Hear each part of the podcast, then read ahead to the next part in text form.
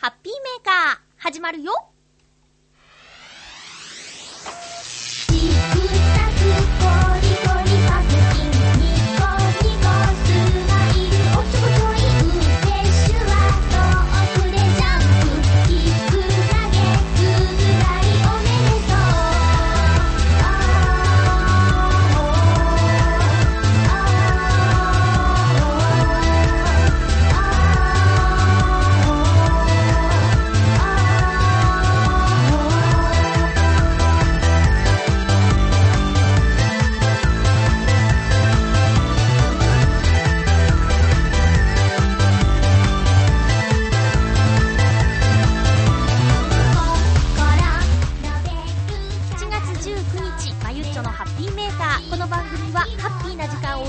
過ごしましょうというコンセプトのもと、チョアヘヨ .com のサポートでお届けしております。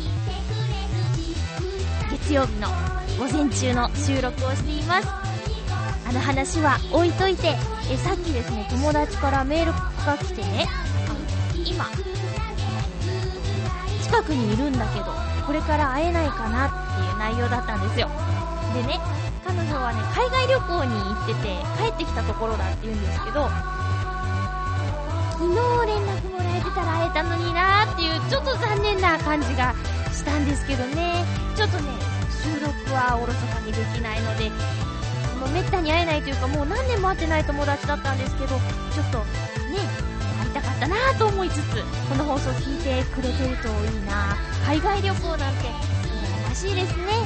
え皆さん夏を満喫してますか？今日も1時間よろしくお願いします。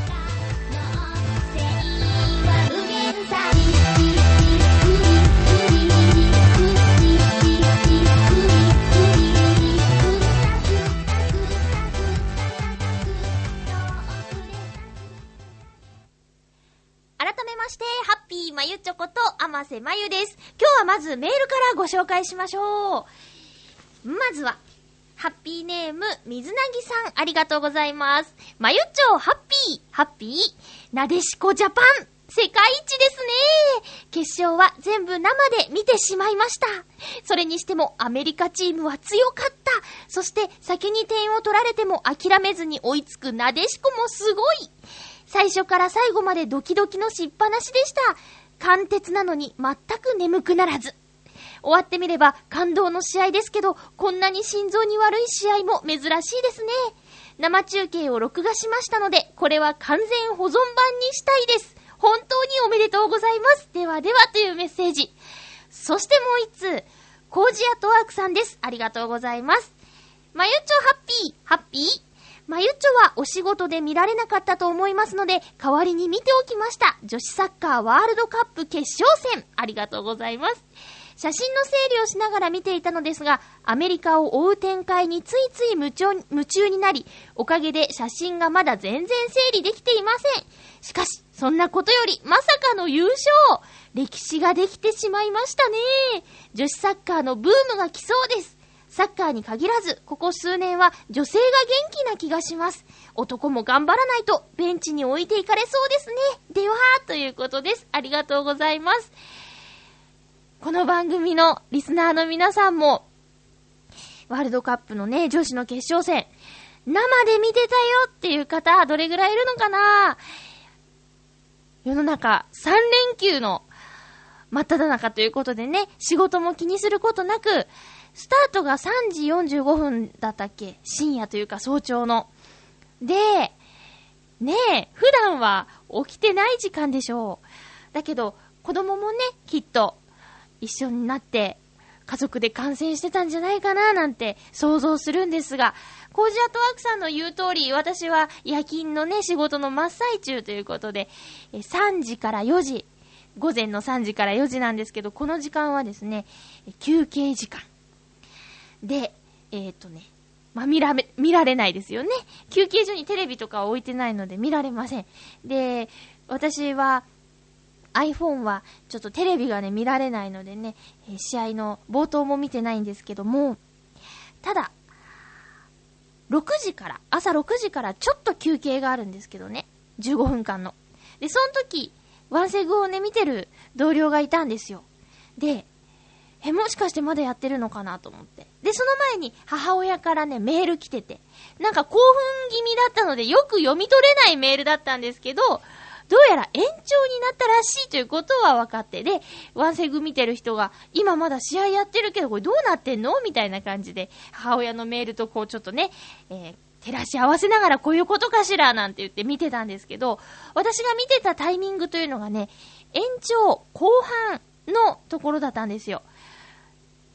劇的な同点ゴールをですね、えーみんなで休憩室で小さな画面を見ながら、音はね、ちょっと他の方もいたので出さないようにして、えー無音のね、ワンセグの小さな画面を覗き込んで見てたんですけど、まあ、ヒヤッとする場面もあるし、し後半、延長の後半ということでね、疲れもあるんじゃないかしらと思いながら見てたら、ちょっと抜けたボールがね、えーゴールされちゃうんじゃないかなんてね、ヒヤヒヤしながらだったんですけど、でも、同点の瞬間を見ることができて、すごくみんな盛り上がっちゃいましたね。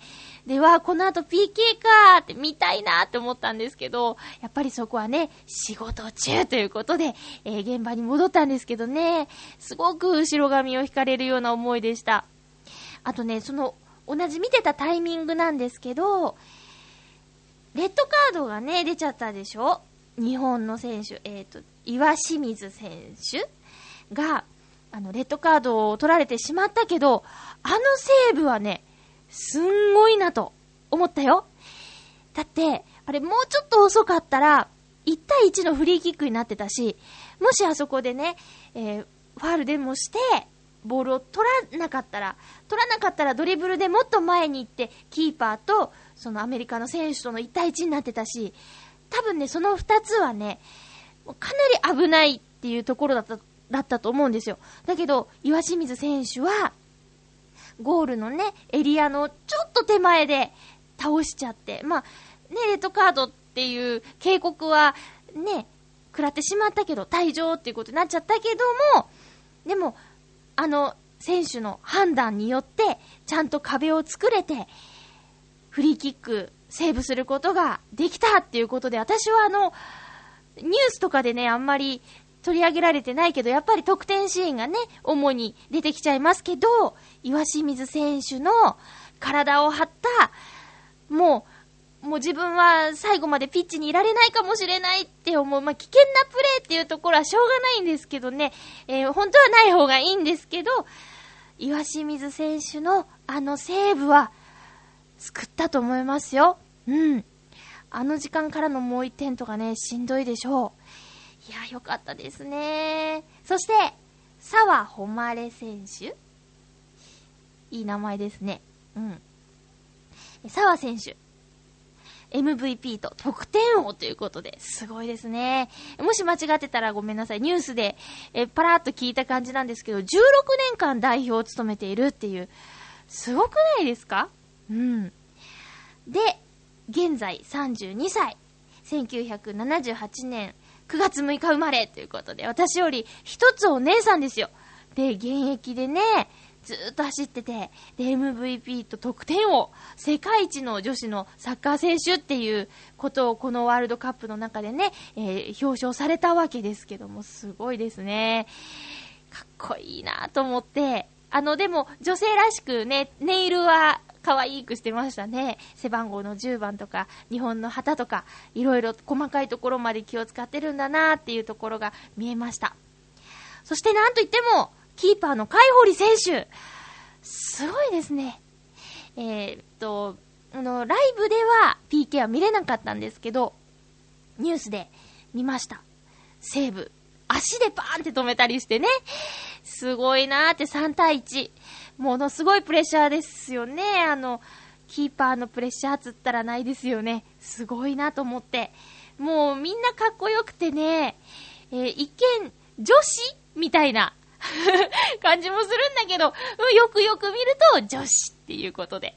で、あの、なでしこジャパンっていう呼び方。なんかね、あんまり、あのしっくり私来てなくて、どうしてこうなったんだろうっていうのをちょっと調べてみたんですけど、えー、日本代表女子、女子代表は、なでしこジャパンという愛称が定着しています。これ、ウィキペディア参照なんですけどね。えー愛称制定というアイデアは、日本サッカー協会の女性スタッフからの提案がきっかけでした。それは、日本代表では男子のイメージが定着しているが、オーストラリア女子代表が、マチルダスという愛称で親しまれており、日本でも同様に愛称をつけてみるのがいいと思う。そしてこれを契機に、女子代表の認知度を高め、認知度を高め、女子サッカーの発展につなげたいというものであったということです。うん。で、この愛称は、なでしこジャパンという愛称は、アテネオリンピックのアジア予選として行われた AFC 女子サッカー予選大会2004の際に、大和なでしこという言葉がよく使われていたため、それをもとに世界に羽ばたき、世界に通用するようにとの願いを込めて、ジャパンもつけましたということです。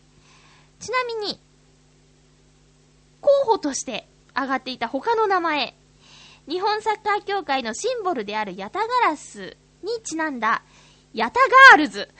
これにならなくてよかったね。えあと、ユニフォームの色、ブルーとレディの L を組み合わせた L ブルー。うん。ブルーと夢、ドリームを組み合わせたドリームブルーがあった。まあ、今となっては、なでしこジャパンがしっくりきますね。えそして、現在のユニフォームデザインは、男子代表と共通だが、首下や脇の下のラインに、なでしこの花の色であるピンクをあしらっている。これ私今日もニュース見てて、まさか試合はね、ちょっとワンセグで小さい画面だったんで見れなかったんですけど、あの、ピンクね、目立ちますね。あの、胸元のピンク。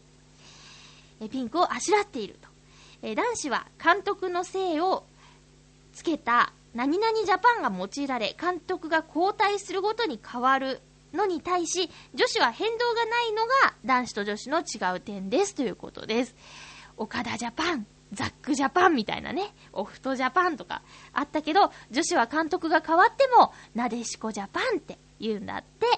なるほどね。私今回の試合、ま、ドイツが開催地ということもあって、え放送時間が大体深夜。あーうちの母親はですね、大好きなのでサッカーが。仕事があるのに、早朝の試合をもうほぼ全部見てたみたいでね。すごいパワーだなと改めて自分の親ですけど思います。で私はもう家にいなかったので、え試合を見るっていうことができなかったんですけど、まあ、びっくりですね。ワールドカップって言ったら、サッカーで言ったらさ、オリンピックよりも重要視されてる試合でしょ？大会でしょ？そこで優勝しちゃうってすごいよね。初のメダルが金メダルということですごいですね。すごいって何回言ってんだろうって思うんですけど、今日ね、その、えー仕事場、まあ、夜勤のね、掃除のアルバイト先で、まあ、みんなでこの話題になったんですけど、帰り際、PK の結果はわからない状況で、私はちょっとこう携帯を見て、結果を調べたんですけど、おじちゃんに、結局あの後どうなったんだろうねって言われて、PK になったみたいですよって言って、PK で3対1。ああ、そっか、惜しかったねっておじちゃん言ったんですけど、いや、日本が勝ったんです、優勝ですよって言ったら、本当にって言って、そのおじちゃんの両腕、まさに鳥肌。ブツブツブツって、ザ鳥肌っていう感じの腕になっちゃって、私、こう、脱水症状とか、なんか体調が悪くなっちゃったのかと焦ったんだけど、いや、俺自分でもびっくりしてるんだよ。興奮してこんなに腕なっちゃったって、プツプツプツってなってましたね。人によって感動の表現違うんだなと思ったんですけど、もうそのおじちゃんほんとピュアなんだなと思って、いやーびっくりした感動しちゃったよーなんて言ってましたけどね。えー、やっぱり大きな試合、みんなの心を揺さぶるものがあるんですね。監督、佐々木則夫監督。小さい娘たちがやってくれましたっていうコメントをニュースで聞いたんですけど、笑顔がね、もうお父さんみたいな感じで、優しいお父さんって感じでね、チームのいい雰囲気なんだろうなということが伝わってくるような感じしましたけどね。で、シュートを決めた、ゴールを決めた選手たちはみんなほとんど言いますね。えー、私が決めたけど、みんなで取った1点ですっていうことをね、言いますね。うん。チームがこうガシッとよくまとまってるんだろうなということを思いました。ということで、びっくり日本女子代表、なでしこジャパンがワールドカップで優勝したということでしたね。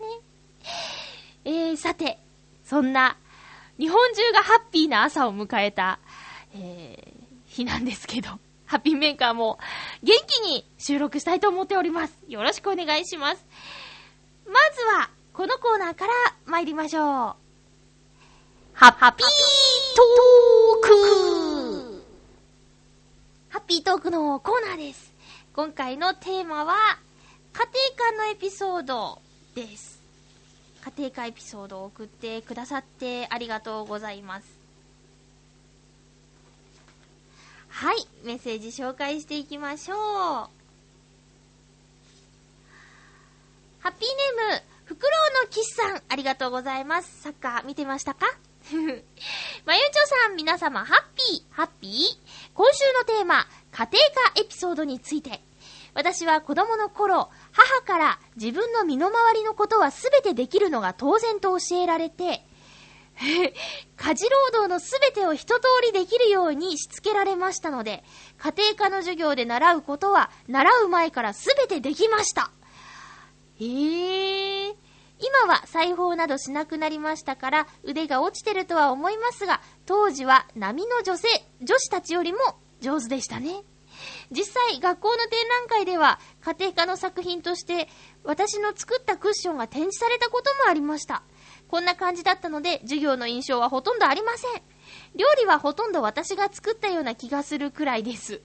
それから、調理実習という形で考えると、普段は学校の工場でソフトクリームを作ってみるような授業だった短大の畜産物利用学実習の中で乳製品を利用した料理をする授業がありました。この時にはグループの女子学生に男子学生は包丁に触ることすら許してもらえなかったので余計な口出しはせずにおとなしく人の作った料理を食べた覚えがあります。正直言ってもどかしかったのですが笑い、それではということです。これは先生は困っちゃうでしょうね。というかもう、お、親がすごいですね。身の回りのことは全部できるようにって。家庭科って小学校の頃からあったでしょ？小学校の男子がね、お家でお裁縫を習うっていう、教えてくれる親、すごいと思います。うちもしつけは厳しかった方だけど、うーん、お裁縫とかは、学校でやったかなとりあえず。うん。まあ、左利きは器用だっていうのは迷信だなって幼心に思ったのが家庭科の実習の時間だったんですけどね。なんかさ、家庭科室っていう特別の授業の教室があって、そこに行くのとか、あと普段の授業とは違う感じで座るのが好きだった。家庭科、あと、理科。理科は、理科の実験室に行くときね。あと、図画工作の時間。美術室ね。あとは、あとなんだ、音楽室もちょっといつもと違うって楽しいかな。そんなことは思ってました。えー、クッション。これは何ですか？宿題みたいな感じですかね。すごいですね。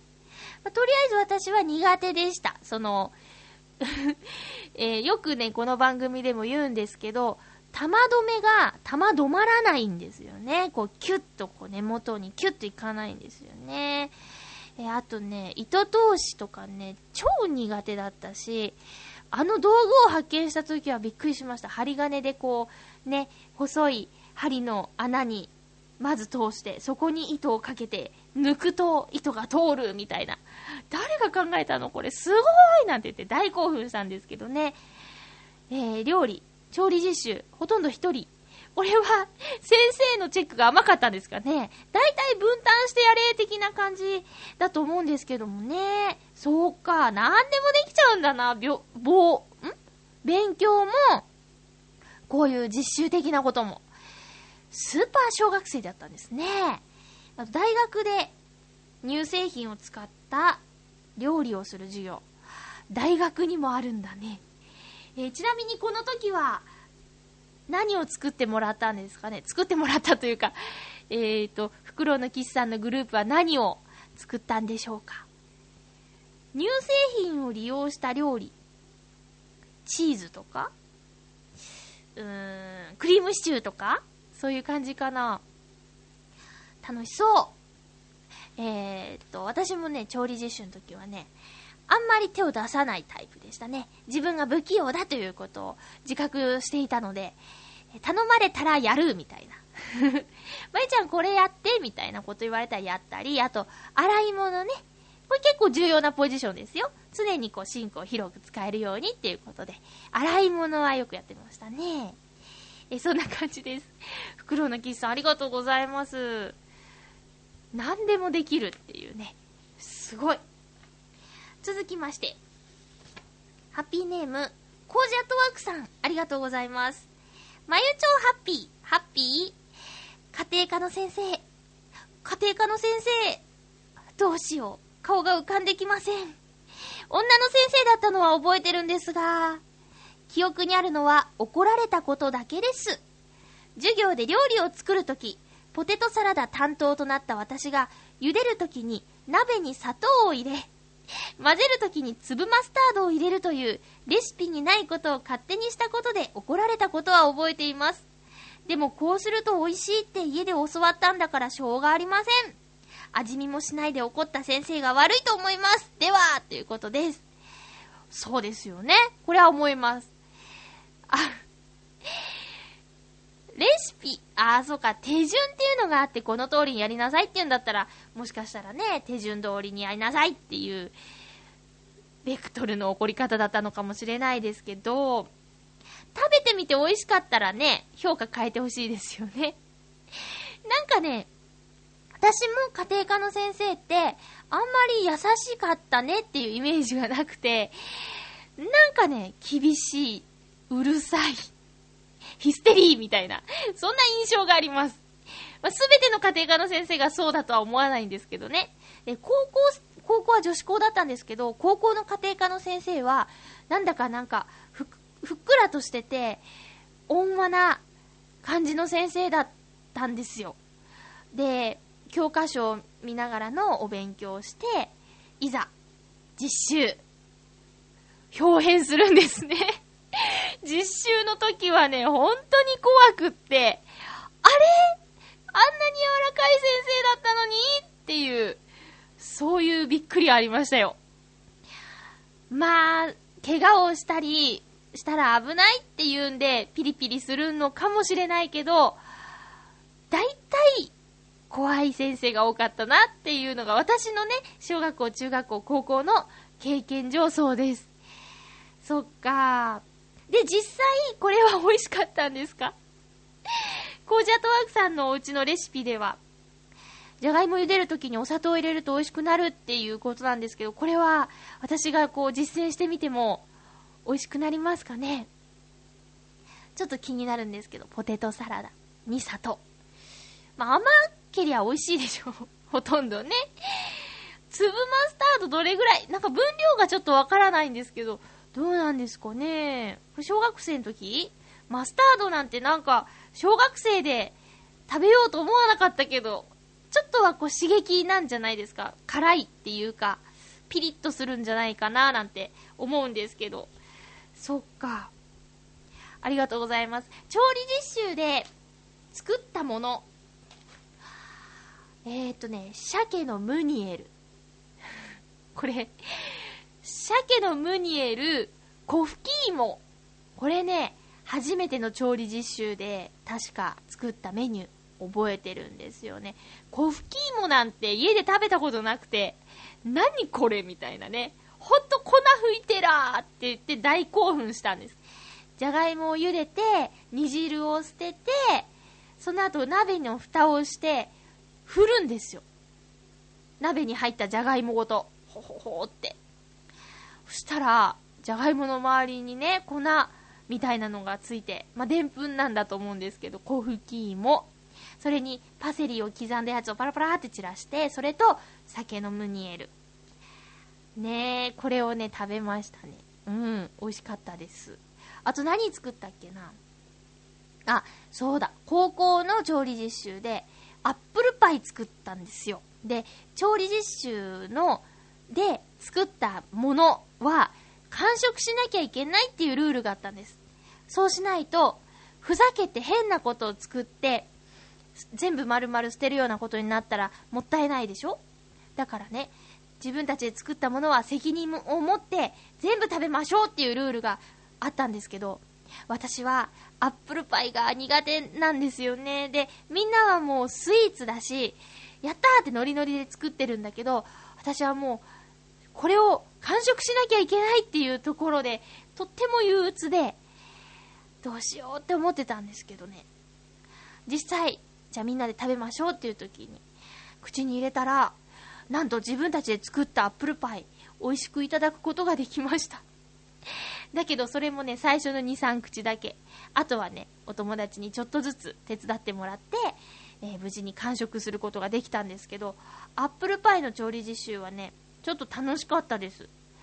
私食べられるようになったかしら？なんてね、克服できたかしら？なんて、ちょっと錯覚するぐらい楽しかったです。勢いで食べちゃった感じね。うん。そんな感じかな。あと、何作ったっけな？私、ムニエルとコフキ芋以外はパッと思い出せないけどね。ええありがとうございます。続きまして、ハッピーネーム、クリボーさん、ありがとうございます。まゆちょ、リスナーの皆々様、ハッピー、ハッピー。今週のテーマ、家庭科エピソードということで、ミシンを使って物を作ったのは快感でした。うん。特に自分で作った枕カバーがお気に入りでずっと使っていました。ちなみにまゆちょは家庭科の授業でミシンを使って何を作りましたか？ありがとうございます。ミシン。ん、何？うーん。多分、なんだろう、スモックっていうの？うーん。割烹着みたいな。幼稚園の子がこう上から被ってお遊戯するみたいな、なんだろう。でもスモックで伝わるかな？スモーク？スモークかな？エプロンのように使うことを目的としたもの。パジャマ？いや違うな。何作ったっけな？なんかさ、学校のミシンって旧型でさ、糸通しが大変だったなっていうのを覚えてる。うん。あとね、ついこう曲がっちゃったりすんだよね。そう、ミシンで作ったものって言ったら、そういう感じのやつ。な簡単に着られる服ですね。うん。枕カバー。枕カバーってかしたらもうまっすぐ縫うだけで出来上がってしまうかもしれない枕カバーですか？ねえ、小学生だったらそのまっすぐ縫うっていうところが課題だったのかもしれないですね。そう、家庭科とかさ、技術、技術っていう授業ありましたか？私の学校技術っていう授業が中学校の時あったんですけど、その時にね、あの、使ったもの、あ、作ったもの、結構長い間、自宅で、えー活用したりしてましたけどもね。うん。クリボーさん、ありがとうございました。続きまして、水なぎさんです。ありがとうございます。まゆちょハッピー、ハッピー？今週のお題、家庭科エピソード。小学校の頃、家庭科の授業で調理実習はあったのは確かですが、何を作ったかはもう忘れてしまいました。カレーではなく和食系の何かだったと思いますが。そんなもんですよね。私も最初のと最後ぐらいのしか覚えてないな。覚えていることといえば、雑巾を一人一枚自分で作ってくるという課題があったこと。この課題はジェネレーションギャップが出そうな気もしますけど。私もあったと思うよ。なんか夏休みの宿題かなんかでさ、雑巾を2枚ずつ作って持ってこいみたいな、多分、多分あったと思う。当時、学校にも私の家にも足踏みのミシンがありまして、ミシンを使って雑巾を縫ってくるという課題が当たり前のように出ました。今ではうちにもミシンはありませんので、自分で雑巾を縫うことはできませんけどね。今、まゆっちょの家にミシンはありますか？ではではということです。水なぎさんありがとうございます。今、私の住んでいるところにミシンはありません。ミシンは使う機会がないですね。お裁縫って言ったら、えー、っと、ほんとボタン付けぐらいですからね。あったら便利なんだろうけどね、ミシン。ミシンってさ、めちゃめちゃ重たくないですか？ファミリータイプの、普通の、ドンとしたやつ。重くてね、すっごいの。で、実家ではね、母上が内職をしていた時があって、あ、それこそね、枕を作る内職をしてた時があって、その時はね、足踏みミシンをレンタルで借りて、それでドドドドってやってましたよ。2階でやってたんだけど、1階までドドドドって振動が移ってきちゃうっていうやつでした。えーと、今はないですね。雑巾。雑巾ただ端っこ縫うだけじゃなくて、真ん中をこうバツに線入れたりするんですよね。うん。すっごい懐かしいです。ありがとうございます。カレーはね、なんかね、林間学校だかな。その時にみんなで作ったから、それも一つの調理実習だったのかもしれませんね。水なぎさんどうもありがとうございます。家庭科。なんか今はさ、あの、家庭科っていう名前がなかったりするのかな生活みたいな、えー時間があったりするんですかね。え教科もだいぶ今と昔じゃ違うみたいだし、なんだかゆとり教育は終わりみたいなことも言ってますけどね。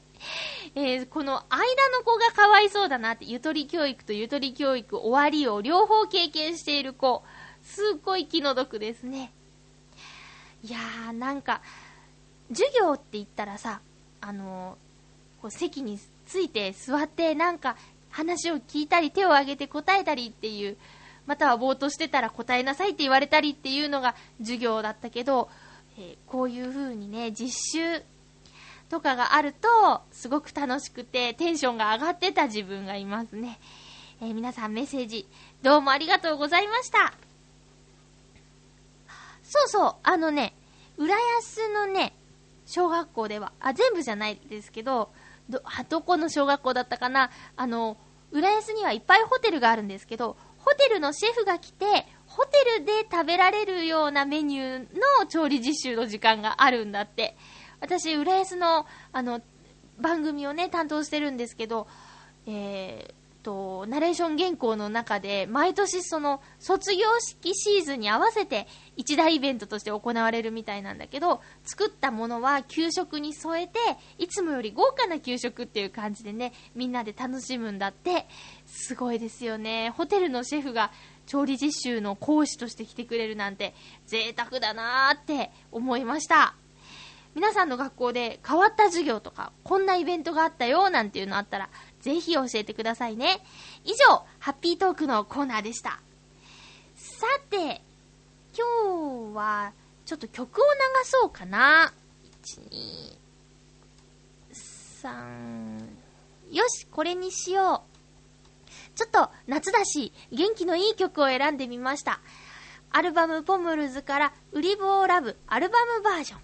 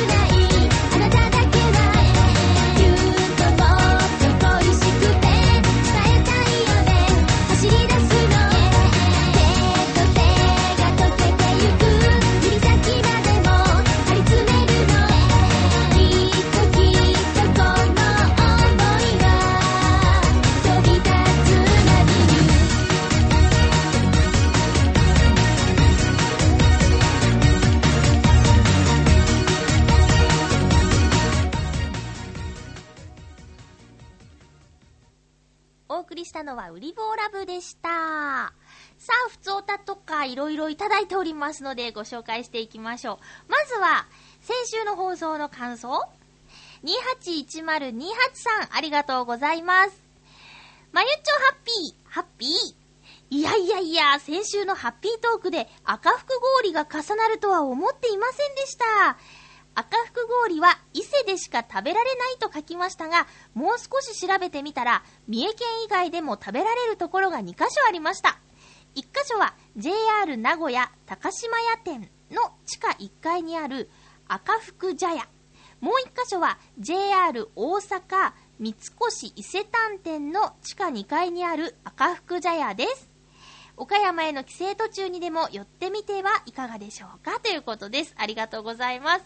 そう、先週ね、カズさんと281028さんおすすめひんやりスイーツで赤福氷が2票入ったということでね、えー食べられるところ調べてくださってありがとうございます。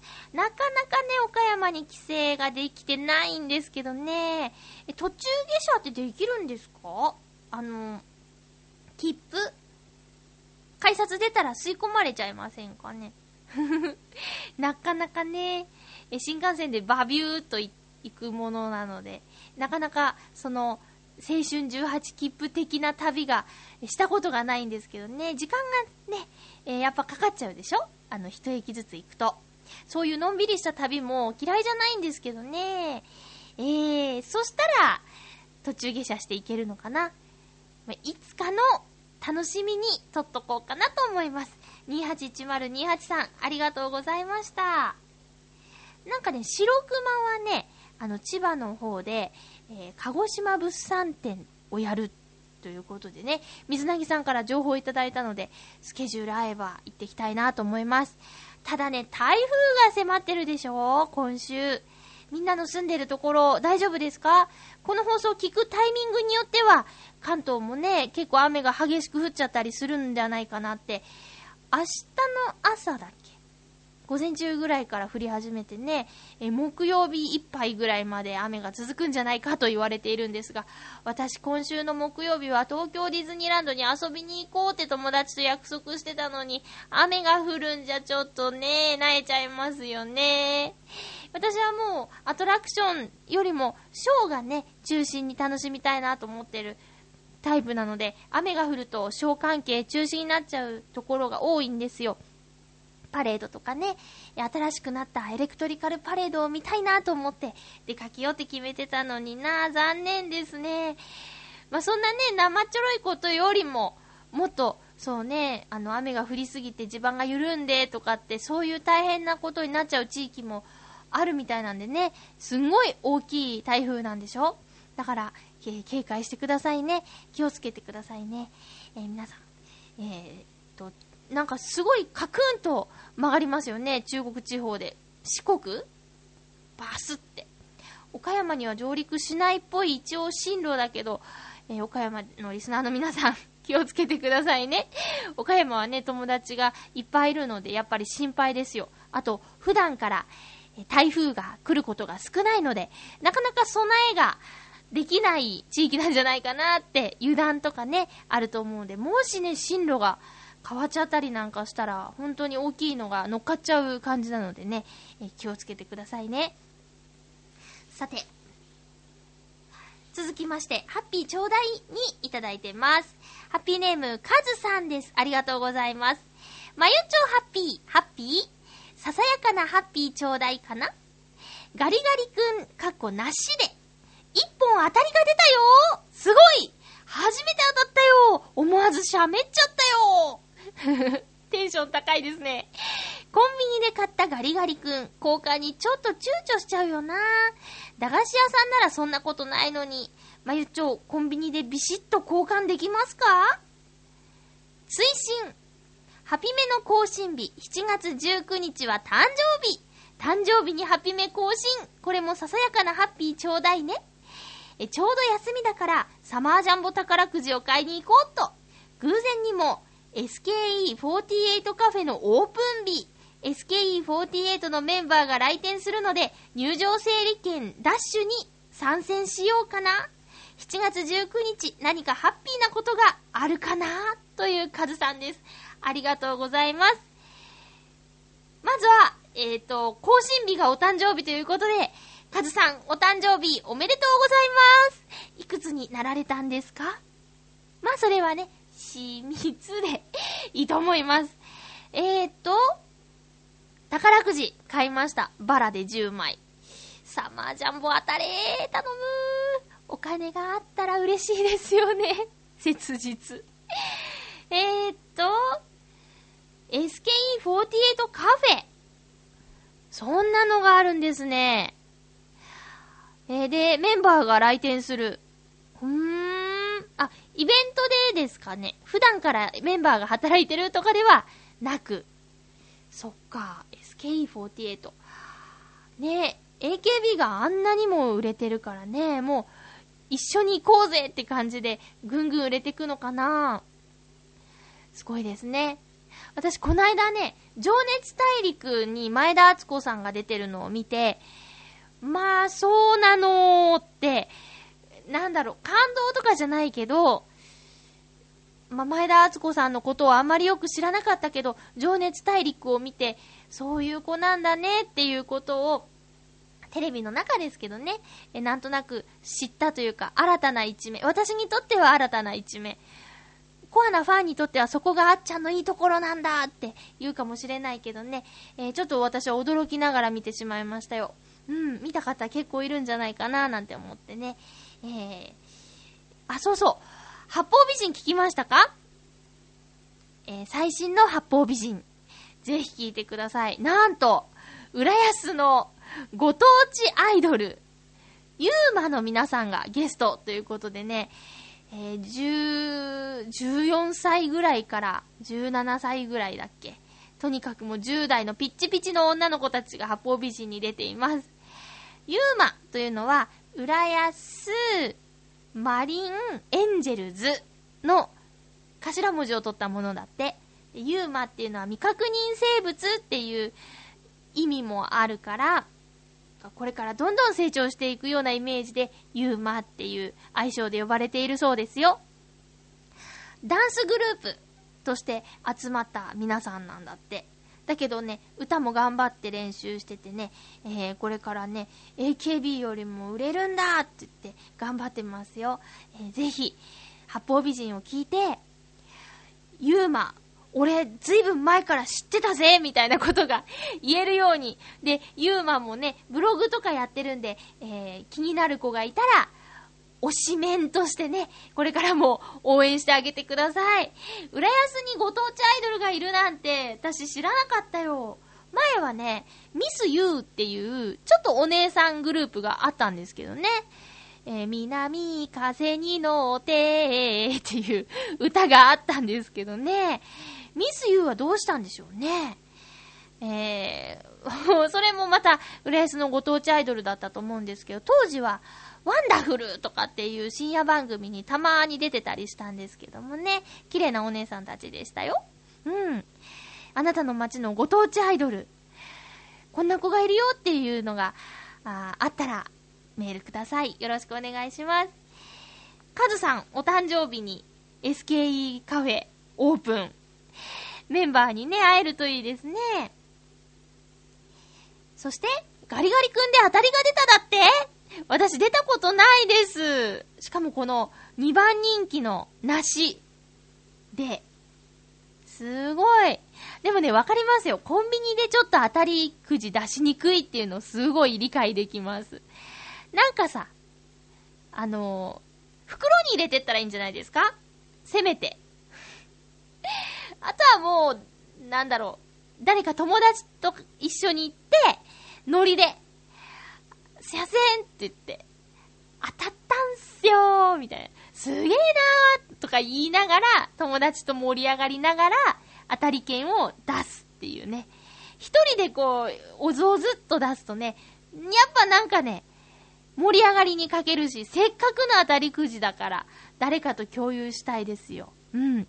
私ね、新浦安の大英で、年末に、あの、ガラガラガラってやるくじ引きをやったら、3等ぐらいが当たっちゃって、3か4等で、折りたたみ自転車が当たっちゃって、あの時もう、店の方はね、おめでとうおめでとうすごいですねなんていう、すっごい高いテンションだったんだけど、私は一人で買い物に行ってたから、なんか、はしゃぐのもできず、でも、すごい、ま、折りたたみ自転車が、ああ、当たっちゃったみたいな、変なふわふわとした感覚でした。ああいう、めでたいことは、こう仲間とか、誰かと一緒に、わーいって盛り上がりたいですよね。うん。って思った。駄菓子屋なら出せるっていうのすごいわかる。なんだろうね、この感覚。さあ、カズさん、素敵なお誕生日、過ごしてくださいね。もし、更新されてすぐ聞いたら、まだまだ、7月19日は長いですからね。えでもまあ、きっとね、何か用事があって、聞くの遅くなっちゃってるかもしれないですけど、そんな時は、え19日、どんな一日でしたか？えなんか、やっぱね、いくつになっても誕生日っていうのは私は嬉しいよ。この年まで元気にやってこれたこととか、悩み事とか大変なことはあったけど、乗り越えたから、または戦っているからこそ、その誕生日を迎えられたっていうことだからね。うん。年を取るのは、しょうがないことだし、うん、もっと嬉しい方に目を向けていこうかなって思ってます。カズさんのお誕生日、素敵な一日になりますように、そして、えー素敵な一年になりますように、メッセージありがとうございました。コージアトワークさんから、何件かいただいています。まゆちょハッピー、コージアトワークさんです。ハッピー先週の金曜日の夜は満月でしたね。夕方、月の位置がかなり低かったので、丸い月が大きく見えていました。低い位置の月が大きく見えるのは、地上の建物などと比較することができるためだと言いますが、それにしては、模様まではっきり見えるような気がします。川風が吹き始める頃、夜の水辺で月を見ていると、夏の暑さを忘れてしまいそうです。と言っても、まゆちは仕事中なので、月なんか見ていられないのかな？ということです。ありがとうございます。割と見てますよ。もちろんね、あの、綺麗にしなきゃいけないから、目の前のものをしっかり見なきゃいけないんですけど、あの、腰がね、痛くなっちゃったりするんですよ。こう、かがんだ状態で、掃除機をずっとかけたり、だとか、まあ、いろいろ拭いたりだとかするんですけど、最近抜きにね、空を見て、やっぱり3時、2時、3時、4時ぐらいまでの空は本当に綺麗で、まあ、東京のすぐお隣の浦安なんですけど、星がこんなに見えるんだっていうのを感じたり、やっぱり月のね、えー形っていうのは毎晩気にして見てますよ。細い月が繊細で好きだったりね、やっぱり満月は明るくて素敵だなと思ったり、何見ても素敵だなって思うんですけどね。だからね、仕事中でもね、見てます。なんとか流星群が来るよっていう時とかも、いつもより長めに見てるかもしれない。それぐらい見てます。あと、朝焼けの直前の空。すんごい最近の綺麗でしょピンクがバーって広がって、ねえ、びっくりするぐらい綺麗だし、一瞬で朝になるしね。そういう変化をね、楽しみながら、あと四季を感じながら、えー今は夏でぜいぜい言いながら、私は夜中のお仕事を頑張っています。皆さんもね、ほんと体調気をつけてくださいね。続きまして、そう、コージアートワークさんからね、いっぱいいただいてるんですけど、ご紹介します。まゆちょハッピー、ハッピー。火曜日の仕事終わりに浦安市内を通っていたら、神社の脇で、脇の小道でビデオ撮影をやっていました。水をまきながら雨の日の夜のシーンを撮っていたようで、女優さんは秋冬物の着物姿。夜風が吹く時間帯とはいえ、さぞ暑かったでしょうね。役者さんは大変です。撮影スタッフも少なかったので、映画やテレビではないかも。CM かカラオケの V 撮りかな浦安の元町は雰囲気があるところが多いから題材にされやすいんでしょうね。では、ということです。よく遭遇しますよね、コージャットワークさん。この間もカルテットかなって言ってたあ撮影。ね、私、まあ撮影を目撃すると言ったら、ぐるっと浦安ぐらいですかね。なかなかそういうドラマとかね、お芝居関係の撮影に遭遇することは少ないんですけどもね。一回だけカルテットのロケ現場に遭遇したことはありますよ。カルテットっていうのは、浦安が舞台の映画のタイトルのことです。えー、続きまして、またまたコージャットワークさんありがとうございます。まゆちょハッピー、ハッピー？白黒専用のプリンターありますよほんと私は自宅で書類をプリントするときに A4 サイズのモノクロのレーザープリンターを使っています。本体は7、8000円くらいといったところ、インクではなくトナーを使ったプリンターです。交換用の都内はリサイクル品で4000円程度。文字が中心なら800枚くらいは印刷できるでしょうか。比較的静かで早いのが特徴です。台本などをプリントするのによく使われているそうですよ。では、ということです。ありがとうございます。そうそう。先週ね、放送前に、プリンターが、インクが切れたって言って、全部のインクが揃ってないと動いてくれないんだっていうところから、白黒だけでいいんだから白黒専用のプリンターはないのかしらっていう相談をしたところね、えー他にもご意見いただきました。設定でモノクロにすればいいっていうことなんですけど、それはね、やってますのよ。あの、モノクロにしても、他のインクが入ってないと動いてくれないんでね。えそういうところで、これはちょっと気になるけど、800枚の印刷で4000円かかっちゃうっていうのは、私にはちょっとお高く感じてしまうんだけど、そんなもんかしら。うん。まあでも、そうですね、インクのってんじゃなくて、熱で、熱を使ったプリンター、トナーを使ったプリンターなんだって。どんなものかちょっと見てみたいなと思います。情報ありがとうございました。知らなかったです。さあ、えっ、と、今日もね、いろいろとお話ししてきましたけど、お別れのお時間近づいてきています。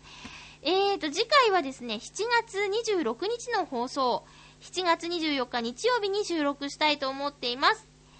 なんと、7月26日は幽霊の日なんだって。でね、幽霊の話って言って、もうちょっと怖いんですけど、まあたまにはね、ハッピーメーカーでもそういうのもいいかなと思ってます。えー皆さんが体験した恐怖エピソード、あとは、お化け屋敷に入った時のことなどなど、お便りたくさんお寄せください。富士急ハイランドにある大きなお化け屋敷入ったことあるよとか、そこはどんなだったよとか、逆に小さな遊園地のお化け屋敷って結構怖いんだよとか、あとは怖いけど自分が体験した恐怖エピソード。やんわりとオブラートに包んで送ってくださいね。めんどくさいですね。えー、っと、その他、ふつおたやハッピーちょうだいなどなど、いろんなお便りをお待ちしています。えー、っと、そうそう、台風がね、え次の放送までには台風が過ぎ去って、えまた元気に会えるといいなと思っています。私もね、あのー多分台風が来ている真っ只中の中、真っ只中の中ってなんか回りくどいですけど、えっ、と、夜勤をしたりだとか、あと、ナレーションの収録に向かったりだとか、そういうことがあるので、私も気をつけなきゃなと思っていますよ。あとは、暑いので、水分補給、塩分補給、その他、体調には十分気をつけてくださいね。今週も最後まで聞いてくださって、本当にどうもありがとうございました。お相手は、まゆちょこと、天瀬まゆでした。また来週ハッピーな時間を一緒に過ごしましょう。ハッピー